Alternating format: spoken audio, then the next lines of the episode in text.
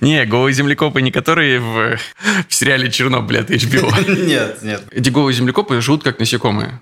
Матка, рой. Да, рой. Ага. У каждого есть функция. Но они обнаружили, что в каждом колонии, а живут они под землей, в норах, есть два огромных землекопа, которые ничего не делают. Ну, то есть даже труднее что-то делают, они какую-то функцию выполняют, оплодотворение и все прочее. А эти не делают как будто бы вообще ничего. При этом еды им достается больше, чем всем остальным. И как же меня разорвало, когда я узнал, чем эти ребята все-таки занимаются. У них есть функция. Когда начинается сезон дождей, мощных дождей, эти ребята встают, идут к разным выходам из э, колонии и своей задницей затыкают норы, выставляя ее под ветра, под дождь, под койотов. Почему-то мне это напомнило некоторые мои э, сценарные решения.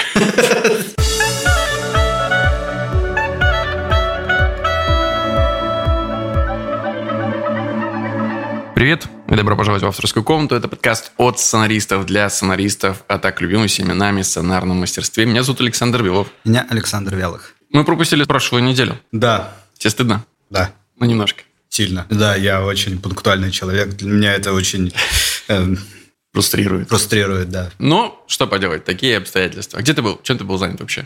Что не- мы не смогли с тобой записать. А, я летал в Пензу, мы снимали пилот. Видишь, как классно я перевел вектор, что это ты виноват во всем произошедшем. Не, на самом деле, да, у меня тоже запускается проект, поэтому по 12 часов, ну, иногда в лучшие дни по 10, э, что-то происходит, читки. Было видно, ну, потому что в официальном э, телеграме Good Story Media была фотка с вашей читки, и было понятно, что это происходит параллельно с тем, когда мы могли бы что-то записать. Внимательные сыщики могли бы все понять и так. Мы решили не делать никакой промежуточный выпуск из старых нарезок. Серия друзей, где все построено на флешбеках. К ним мы еще вернемся. Поэтому пропустили недельку, но снова возвращаемся. И это уже, кстати, 99-й будет. Чувствуешь мандраж? Да не особо.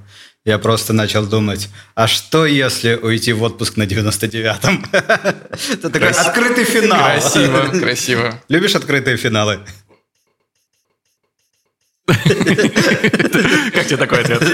Что, за две недели-то точно новостей бо- больше поднакопилось, чем за одну. Самое главное и интересное для нас, мне кажется, звучит так. Винг и Море ТВ слились в экстазе. Ну, слухи об этом ходили давно. Да, слухи вообще о том, что все сольются со всеми и будет одно сплошное телевидение, ходят очень давно. Практически с того момента, как у нас количество площадок увеличилось до, не знаю, сколько, 10 точно есть. Да, и это до на 10, самом деле наверное. даже и больше. Как будто бы такого переизбытка не существует чуть ли не, ни в одной стране. Было понятно, что в какой-то момент всю эту аудиторию распилить на такое количество будет очень затруднительно. Поэтому вопросом был времени слияния. Но это выглядит просто мега логично. Да, и это получится теперь э, третий, да, наверное, по М. размерам игрок. Получается, что да. То есть они, они суммарно обойдут ОККО и станут после Иви и Кинопоиска. Соко вообще э, сейчас не до конца понятная ситуация, поскольку его владелец Сбербанк, хотя он как бы официально и не владелец, но находится под жестким прессингом. Но и до этого у Винка была... Ну, Винк – это площадка Ростелекома. У него большая аудитория по всей стране. Все довольно логично. Но при этом у него не было большого количества собственных проектов. У него вообще Да. не было собственных проектов. И... То есть они пытаются слить большую клиентскую базу одной сети и контент с другой сети. Да, творческую, собственно, творческий массив. Вот э, вся национальная медиагруппа, э, команда Федора Бондарчука и Art И Pictures. Жора и Крыжовника. Жора Крыжовнику. Действительно, проекты на Море ТВ, даже пускай и они менее менее многочисленны. Какое классное выражение. Пускай не так многочисленны, как у других платформ, но они всегда выделяются. Поэтому Да, это классно. несмотря на то, что они более малочисленные, они действительно всегда были достаточно качественными. И я думаю, что как раз затишье с релизами было связано с тем, что люди внутри, наверное, понимали, что скоро будет сделка, и надо будет уже раскачивать... э, Совсем сеть. другой объем аудитории, конечно. Вторая история. Недавно опубликованная информация о большом количестве запусков проектов. По ощущениям, э, многие участники индустрии обсуждали, что как будто бы проектов э, стало гораздо больше, но вот это все перевелось на язык сухих цифр. 75 запусков проектов в июне 2022 года против 48 запусков год назад. Разница больше, чем в полтора раза. Но на самом деле, мне кажется, радоваться сильно рано. Да, почему? Потому что срок производства сериалов два года, три года. Угу. Соответственно, еще год мы будем получать те сериалы, которые были запущены э, сильно до. Смотри, здесь уточнение сразу вот в тексте этой новости, собственно, это из телеграм-канала «Новости кинопроизводства». Эти запуски не начало съемок. Некоторые из этих проектов на уровне сценарной разработки запущены. Поэтому их жизнь может быть еще дольше. А может быть, какой-то запущенный проект даже не дойдет до стадии подготовки к съемкам, не то что уж запустится в них. Ну, это вообще тогда цифра Для такая. считается, Ну, типа, сколько проектов э, с препродакшена могут не дойти до продакшена? Огромное количество, но, э, опять же... Больше, чем в прошлом. Больше, чем в прошлый раз. Может быть, в прошлый раз еще меньше дошло до препродакшена. Э, 75 против 48. При том, что фильмов, да, статистика такая же. 10 фильмов запускалось в июне прошлого года, 10 полнометражных фильмов запускается в июне 2022.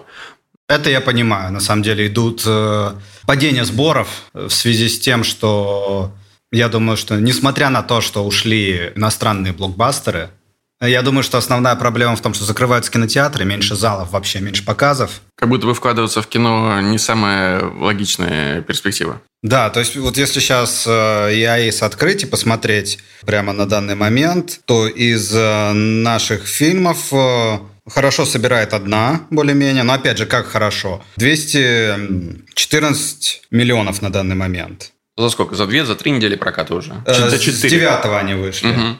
Молодой человек тоже 9 вышел, 128. Это как будто бы пандемийные цифры, даже не, не, ну, не добивает до хитов э, там, пандемийных типа Кахи или еще кого-то. Мгм. То есть, если мы сейчас посмотрим, вот на данный момент э, из новых релизов н- 300 миллионов никто не преодолел. Получается, что таким образом люди страхуют риски. Если количество фильмов осталось тоже на том же уровне, то количество сериалов в два раза больше. Ну да, я думаю, что все сейчас пошли э, в сериалы, потому что сериалы это предоплаченная история. Тебе делают заказ, ты его выполняешь, получаешь гарантированные деньги. Да, ты не можешь э, сорвать э, Сверхприбыль. сверхприбыль, как в кино. Откуда?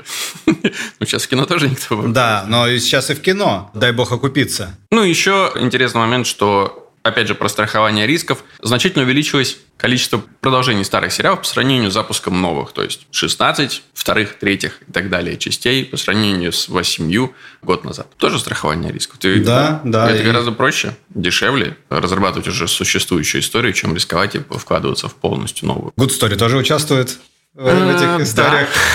Да. Из э, нового, что меня порадовало на самом деле, это «Сладкая жизнь» 10 лет спустя будет. Уже были официальные релизы, так что можно об этом говорить. Будет ли какой-то логический итог у этой новости? С сериалами пока все неплохо. С кино хуже. Пишите сериалы. О чем хотелось сегодня поговорить? Дело в том, что завершая сезон, еще перед читками и даже их в их процессе, завершение длится чуть дольше, чем могу бы представиться, я столкнулся с сценарными инструментами, которые подходили для решения задач, но как будто бы, считая эти решения... Внутренний этический компас твой, да?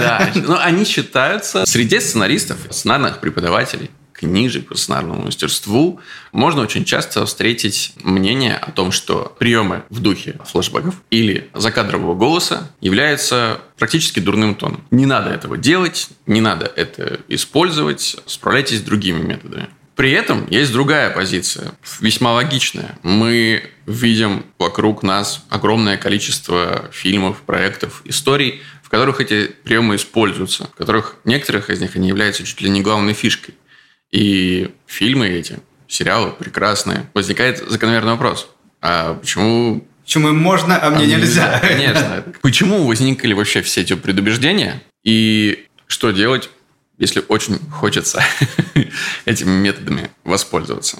Вот почему такая история... Вообще, кажется, что подобные предупреждения возникли из-за того, что часто и начинающими, и опытными сценаристами подобные инструменты используются как некий чит-код. Более легкое, э, доступное решение для задачи, которая могла бы быть решена более искусно.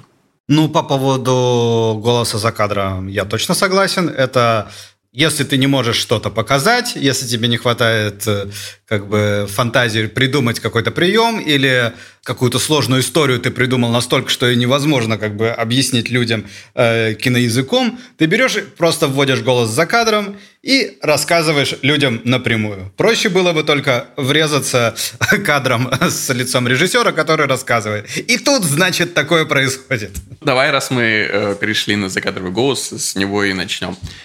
Начнем с обратной позиции, с позиции оправдывания. Недавно в телеграм-канале Шишкино, который ведет mm-hmm. режиссер Макс Шишкин, Макс опубликовал список э, фильмов, mm-hmm. где используется закадровый голос. Угу. И это все великие фильмы, и даже сериалы там тоже э, немножко закрались. Ну вот я не видя списка, я уверен, что, допустим, там Амели должна быть. Нет. Нету? Да вы что? Возможно, ваши вкусы с Максом немножко отличаются друг от друга. Да точно. Как это нет Амели? Первая десятка. Мистер Робот сериал. Бойцовский клуб. Фильм на игле. Заводной апельсин Стэнли Кубрика. Таксист Мартина Скорсезе. Славные парни. Все того же Мартина. Побег из Шоушенка. Американский психопат. Страх и ненависть в Лас-Вегасе. Парни со стволами. Ну, можно продолжать. Вот даже у этой первой десятки есть кое-что общее. Не у всех историй, но у подавляющего большинства. Как будто бы это все криминальные драмы. Отчасти, да. Смотри, сейчас я буду называть, а ты, э, мне кажется, поймешь сразу. Э, выделять их.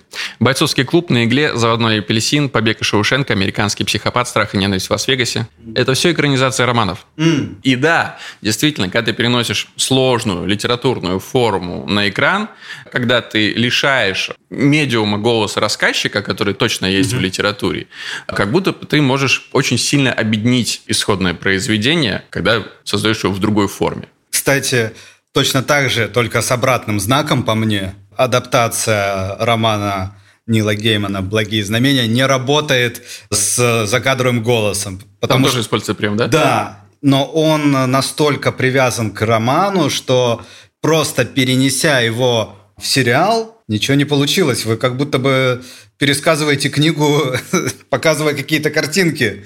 В этом сложность, и в этом, я думаю, что не всегда, в общем, работает эта схема стопудов. Абсолютно. И действительно, ты, ты прав был в начале, когда говорил, что это очень легкий способ заткнуть, как голые землекопы, свои сценарные дыры. Не получилось объяснить, собственно, в основном действии, и ты накладываешь сверху эту заплатку. От этого и возникает вот это предубеждение, что закадровый голос – это плохо. И некоторые читающие продюсеры и редакторы сразу, видя, все, как будто бы их интерес к э, вашему сценарию сразу падает на несколько пунктов.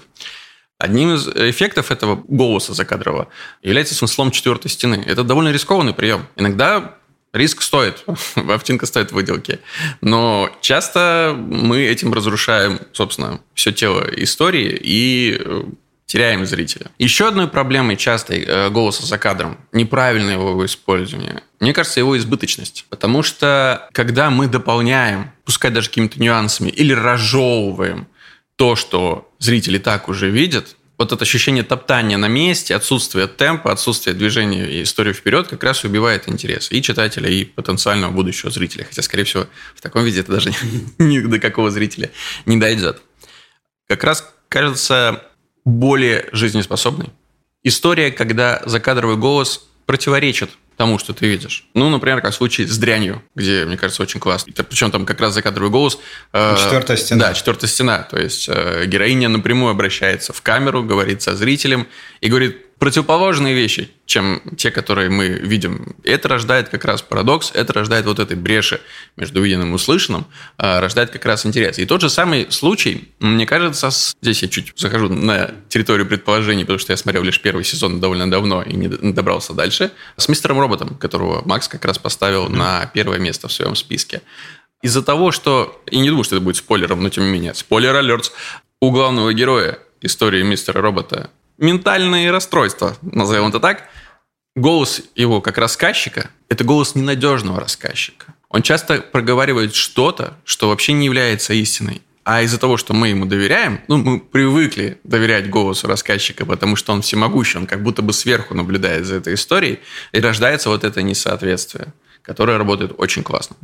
Поэтому не дополнять, не повторять, а противоречить – это как будто бы точно работающий прием. Он довольно редкий, поэтому тяжело, наверное, найти неработающий прием. Он и так как бы редкий, а среди них еще кто-то сделал и у него не получилось, это, наверное, совсем э, нужно быть синефилом и знать какие-то очень э, непопулярные фильмы.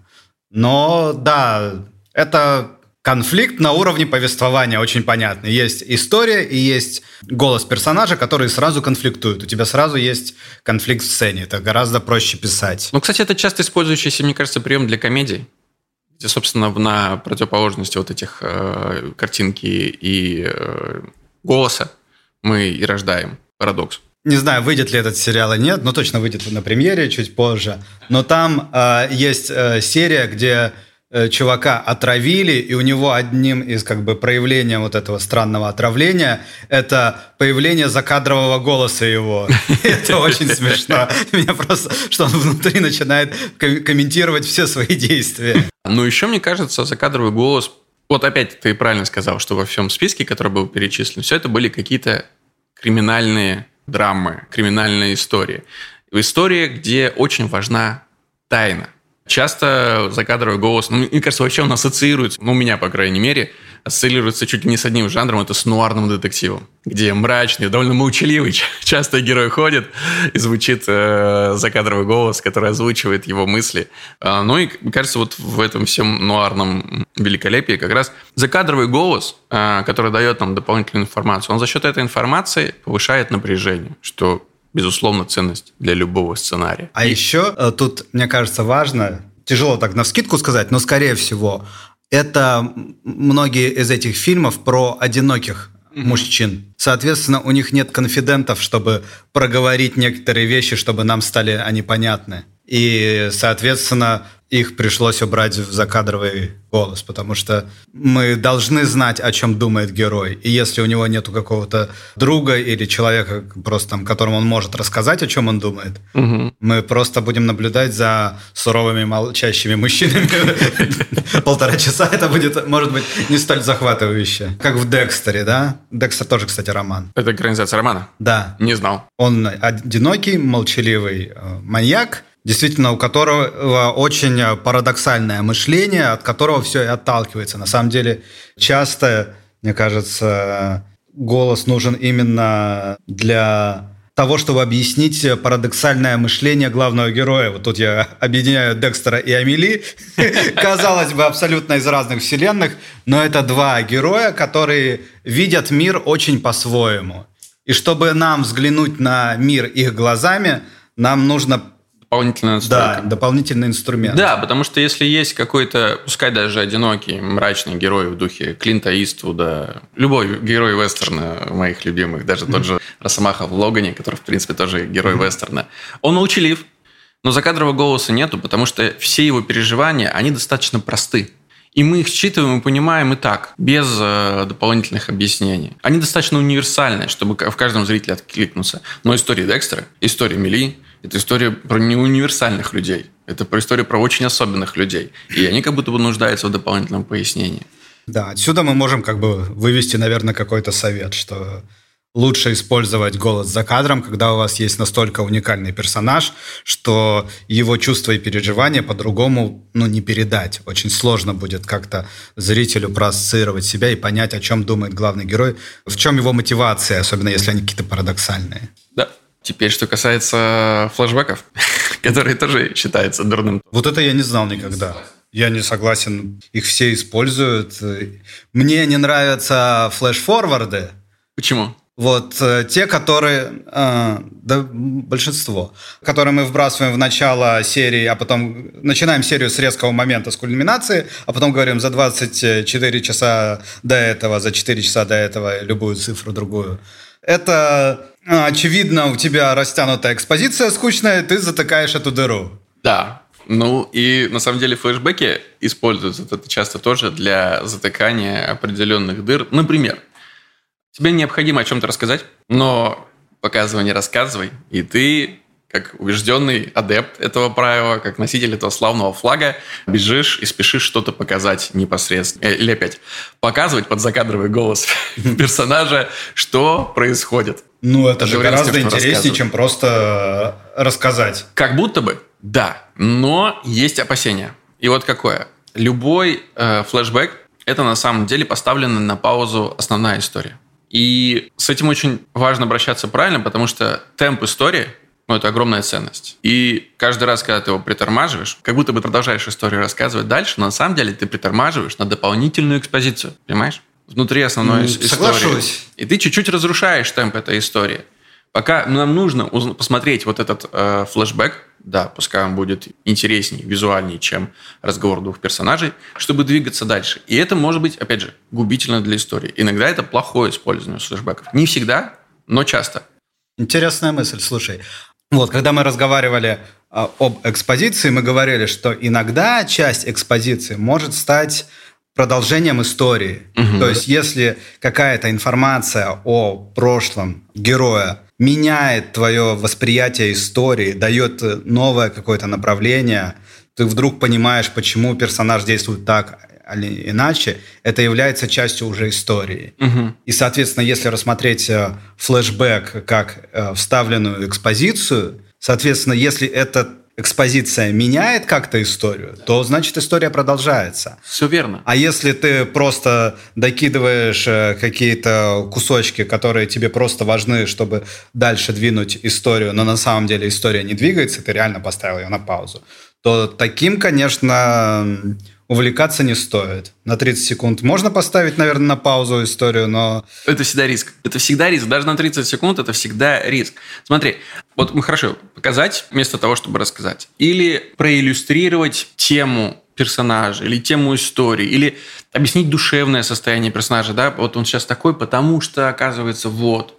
Это все причины, может быть, для того, чтобы вставить флешбэк. Но если это основные причины, если это главная причина, почему ты э, его вставляешь, то, возможно, он здесь не к месту. Вот в чем дело. То есть это все равно такие немножко оправдания. Опять же, смотри, вот есть прекрасная история с э, Топганом. Не с этим, который сейчас mm-hmm. Красинский, а с классическим Тони Скотта, который э, первый. Там есть э, потрясающая сцена, где один из героев говорит герою Тома Круза, как погиб его отец. Mm-hmm. Да? И казалось бы, мы и Тони Скотт, опытный человек, ну, не один фунт дерьма сожрал на съемках. Он же понимает, что такие вещи как бы лучше показывать, чем рассказывать. Но нет, это диалог двух персонажей. Почему мы остаемся в этот момент с героем Тома Круза, а не показываем э, флэшбэком? Только ли сложности производственных съемок? Понятно, что любая съемка самолетов, схватки, это все сложно производственно. Но как будто бы это не главная причина, почему здесь не проиллюстрировано флэшбэком то, что произошло с отцом. Потому что мы видим, это влияет на нашего героя, это влияет на нашу настоящую историю, на героя Тома Круза. И нам интересно видеть в этот момент его, его перерождение, его какое-то освобождение от того, что он понимает, что его отец погиб героем. Я бы тут э, зашел с производственной точки зрения сюда еще. Э, а, фу, продюсер. Ну, не совсем с производственной, ну как, э, реализация кино. Флэшбэк обычно заменяет большой кусок текста, возможно, монолога, где персонаж должен рассказать довольно много информации. Если это у тебя главный герой, если предполагается, что это крутой актер, и он может говорить минуту, и это будет интересно. Эта информация наполнена внутренней какой-то его болью, мы увидим его спектр каких-то эмоций, и будет интересно за этим смотреть, вперед. Если мы рассказываем про там, второстепенных, третьестепенных персонажей, это важно для истории, но нам нужно, то здесь стоит э, взвесить, а сможет ли человек это все э, рассказывать так, так же захватывающе, как э, это можно будет показать. Мне кажется, здесь еще такая дилемма. Угу. То есть, конечно, живой рассказ, который опирается на, тв- на твою фантазию, которая лучше любого режиссера, во-первых. А во-вторых, э, если у тебя есть аттракцион в виде эмоциональных переживаний актера, все супер, тебе не нужен флешбэк. Согласен. Соответственно, если обозначить важные моменты, которые плохая формулировка оправдывают флешбэк, угу. Хорошая формулировка помогает вам использовать флешбэк в качестве инструмента. Изменение персонажа. Если мы хотим отобразить качественное перерождение или сравнение ситуации, именно исходя из точки зрения арки персонажа, флешбэк – это классный работающий инструмент. Например, один из моих любимых моментов вообще во всей истории сериала «Строение» – это Многие могут со мной поспорить, но финал первого сезона «Очень странных дел» – вещь, которую я недавно пересмотрел, и она меня разнесла так же, как и в первый, и во второй раз, потому что пересматриваю ее неоднократно. Это сцена, где шериф Хоппер спасает Билла с изнанки. Сцены из настоящего, где он откачивает мальчика, перемежаются со сценами из его воспоминаний, где он теряет собственную дочь. И на этом противопоставлении истории из прошлого, где он не смог спасти ребенка, и истории из настоящего, где он спасает этого ребенка. Я даже сейчас говорю, и мне начинает дрожать голос, потому что как-то это слишком волнительно для меня. Это прекрасно работающий инструмент. Вот.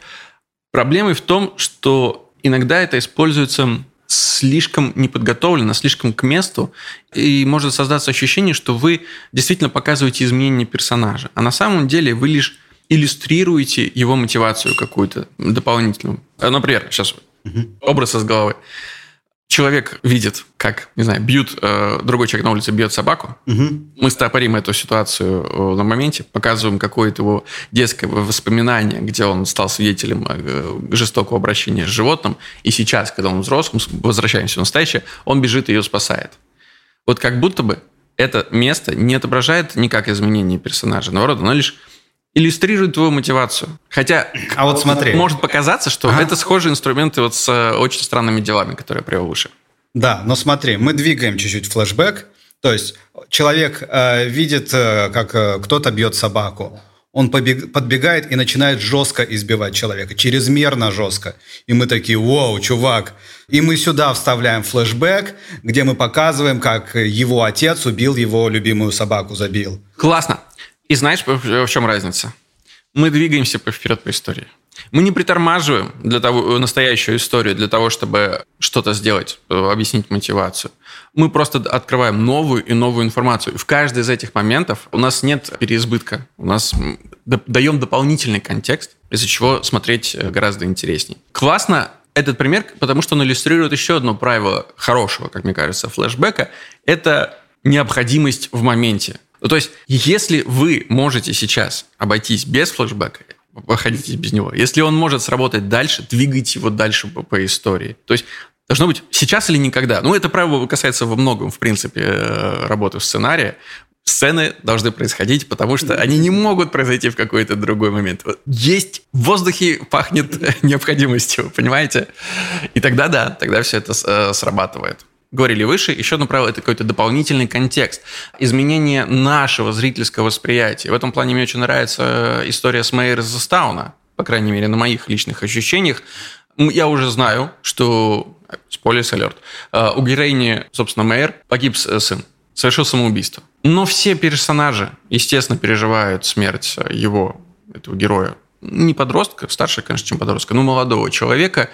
И, как и любой уже покойный ныне человек, он обрастает таким ревом святости, некой, знаешь, жертвенности, сопереживания и сочувствия. И к тому моменту, когда мы видим воспоминания, флэшбэк главной героини о том, как ее сын нападает на нее вместе со своей подругой, а они оба наркоманы, и они, собственно, орут и чуть ли не избивают мэр в поисках э, денег на, на дозу, мы существуем совершенно другим образом этого ребенка. Но когда мы видим этот флешбэк, контекст меняется, наше восприятие меняется, нам дается новая информация, и мы уже другими глазами на, смотрим на происходящее. Он из, из жертвы, но здесь, наверное, речь все-таки не о нем. Да, мальчик из жертвы превращается в агрессора. Но и Мэйр, мы понимаем, что она не жестокая бессердечная стерва, а насколько тяжело главной героине, за которой мы следим, пришлось с этим ребенком. Понимаешь? Да. Ну, это о том же, что флешбэк должен изменить наше восприятие истории. Если мы начинаем видеть, э, ну, чаще всего мотивации, вот мы просто, э, мы начинаем по-другому воспринимать персонажа. Мы раньше считывали его действия так, а теперь э, иначе. И это разворачивает историю, это является каким-то поворотом. А если это просто какая-то информация из э, Библии, персонажа вот это на три страницы, Э, а еще он закончил музыкальную школу. Вот смотрите, флешбэк он играет на пианино маленький. Ну, как это не работает. Про подготовленность ты сказал флешбеков. Я вот точно так же хотел сказать про подготовленность э, флеш-форвардов этих.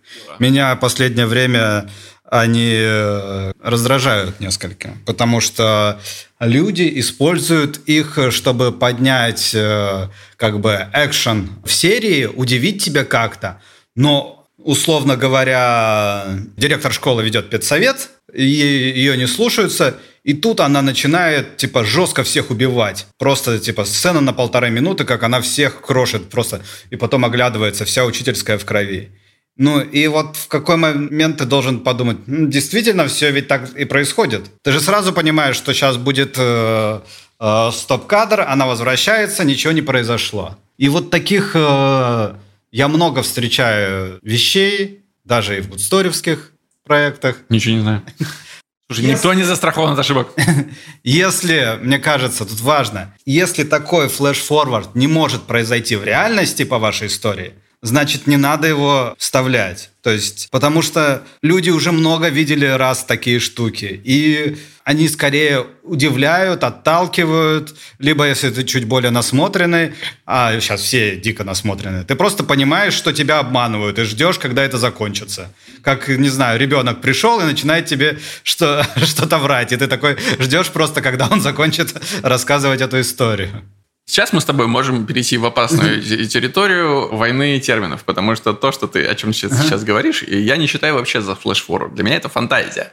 Это вообще отдельный инструмент, тоже, кстати, полный предубеждений и предрассудков, и по вполне объяснимым, которые ты сейчас привел отчасти причинам. Да, вот, э, наверное, да, флеш-форвард чуть-чуть другое, но вот фантазия и еще ответвление от нее сон, угу. с которых часто стартуют серии, и тоже закидывают настолько нереалистичную историю, что ты думаешь, я все понял, это сон, давайте закончим его смотреть и перейдем к, э, к сюжету. Ну, то есть он, они, если они переходят вот эту грань реалистичности, что реально так может быть, то они не работают. Они не удивляют, да, чем как бы более, как бы вы стараетесь удивить, на самом деле это такая прикольная история, чем э, как бы необычнее, круче вы придумываете, тем э, в реальности хуже это работает. Я сейчас э, начал вспоминать и понимаю, что частенько в своем творчестве прибегал к таким вот запрещенным или дурным ходам. Начало истории, там, сезона сериала «Сосна» второй сезон э, Физрука. Физрука, где Фома ну, видишь, мы там... видит собственную свадьбу. Да, мы все-таки э, прыгаем между сезонами, и там не очень понятно. Может быть, это Ну, какое-то время ты веришь, да, это абсолютно спокойно, до тех пор, пока не начинается, собственно, кошмарная часть сна. То же самое оправдание могу использовать для второго сезона «Мира, дружба, жвачки», который мы тоже начали со сна, когда э, главные герои заходят в море. Ты как будто бы, ну, нет ничего, что подразумевало бы, что это не реальность. Вполне э, реалистичная картинка переживания героя. А, возможно, это оправдание. Но мне кажется, это интересная тема. А что если, наш слушатель, вы в комментариях к этому выпуску предложите свои варианты э, вещей и приемов, которые набили оскомину, которые вас раздражают. Вот как Саша говорит. Э, нереалистичная фантазия для повышения ставки. Или начало истории со сна главного героя. Что еще настолько достало в вас сценариях, что вы хотите об этом поговорить. Давайте мы это обсудим. Может быть, даже не в этом сезоне, может быть, это будет начало четвертого, может быть, мы зацепим это в нашем сотом выпуске, но кажется, пора об этом поговорить. Что реально нас э, достало в сценариях. Резюмируем. Александр, по флешбекам. Классный инструмент, который может нам много рассказать о наших героях, повернуть наше зрительское восприятие совсем в другую сторону. Собственно, для этого он и должен использоваться. И еще важный момент, чуть не забыл сказать. А, ставки. Флэшбэк не может быть э, менее напряженным, чем ваша основная история. Опять же, это только мое мнение. Но как будто бы, чтобы не терять темпа, даже во флэшбэке, вот мы говорим, смерть ребенка в очень странных делах. Убийство отцом собаки в нашей вымышленной истории. То есть это все ставки вполне конкретные. Жизнь и смерть. Уменьшить чуть-чуть уровень, если у нас там какая-то романтическая комедия, потеря любви. Но это все равно очень напряженная штука, которая не позволяет не терять вот темпа, движущей силы истории, которая происходит в настоящем. Потому что иначе это просто пауза, которую, в которой вы можете потерять зрителя, потерять его интерес, притормозить на экспозицию, и все может закончиться очень и очень печально. Но опять же, предубеждение возникает из-за неправильных приемов. Давайте использовать приемы эти правильно, интересно. Да, я хотел бы сказать, что это, это на самом деле очень сильные приемы, которые вот мы видим, что они могут просто за очень короткий момент времени развернуть э, историю в другую сторону. И тут я бы процитировал как бы «большая сила, большая ответственность». Это очень сильные приемы, и, соответственно, э, их нужно использовать очень аккуратно. Ну что, мы еще пока так и не решили, что нам делать с сотым эпизодом. Но точно решили, что нам делать с 99-м. Выложить его. Собственно, поэтому вы его слушаете, потому что мы уже так и поступили. Слушайте вы его на одной из доступных но точно на самой любимой вами площадке продолжайте это делать. Но не забудьте на этой площадке поставить оценку. Не забудьте рассказать, пожалуйста, нам, что вас бесит в сценариях. От каких приемов вы настойчиво убеждаете всех нас, как сценаристов, отказаться навсегда и почему. Самое главное, возвращайтесь ровно через неделю за, хотелось бы сказать, очередным, но юбилейным, сотым э, выпуском авторской комнаты. Никто не знает, но это на самом деле 101 выпуск.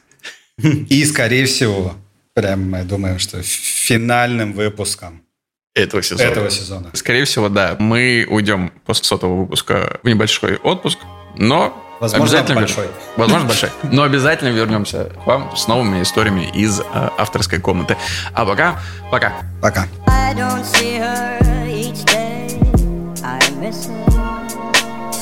Gee, what a thrill each time I kiss her.